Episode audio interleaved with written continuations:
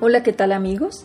¿Sabían que la violencia intrafamiliar es aquella que tiene lugar dentro de la familia, ya sea que el agresor comparta o haya compartido el mismo domicilio, y que comprende, entre otros, la violación, el maltrato físico, psicológico e inclusive el abuso sexual y la falta de comunicación?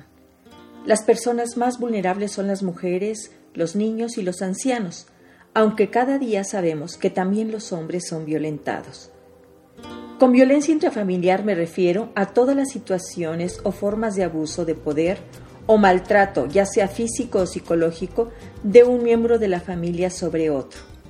Puede manifestarse a través de golpes, insultos, manejo económico, amenazas, chantajes, control, abuso sexual, aislamiento de familiares y amistades, prohibiciones, abandono efectivo, humillaciones o al no respetar las opiniones. Las relaciones de abuso suelen encontrarse combinadas, generándose mucho daño como consecuencia de una o varios tipos de maltrato. Hoy te invito a liberarte de la violencia intrafamiliar. El primer paso consiste en reconocer que eres víctima de la violencia.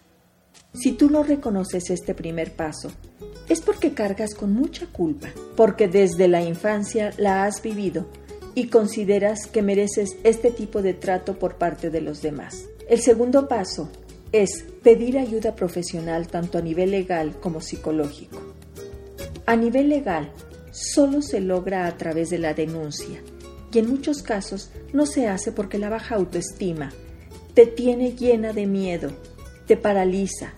Hoy te digo, sal de ese círculo y libérate ya que cada día los niveles de maltrato van a ir en aumento hasta acabar con tu vida o la de tus hijos. El trabajo psicológico tendrá varias tareas. La primera de ellas es tu autoestima. Todo un trabajo hasta lograr que te veas como un ser que merece respeto, a tu dignidad de persona, que tú eres valioso o valiosa y que debes ser muy amado y cuidado por ti. Valórate, no te tengas lástima Tú no tienes la culpa de haber sido herida en el pasado. No te culpes por cosas que hiciste o no hiciste, por fracasos, por errores. Sé flexible. Aprende a aceptarte a ti misma como eres, un ser humano que tiene cualidades y defectos, aciertos y errores. La segunda tarea es el empoderamiento a través de la responsabilidad y búsqueda de equilibrio de tus pensamientos, sentimientos, emociones y actitudes. La tercera tarea a nivel psicológico es el perdón. Ese perdón a ti. Reconcíliate con el ser humano maravilloso que eres. Hasta ahora has sido una víctima, pero ya no más, porque no estás sola. Aprende a desarrollar la asertividad. Es tu cuarta tarea. Deja de hacer cosas para agradar o por obligación. Es importante aprender a decir no y a no sentirte culpable. Libérate de la esclavitud que los otros quieren de ti.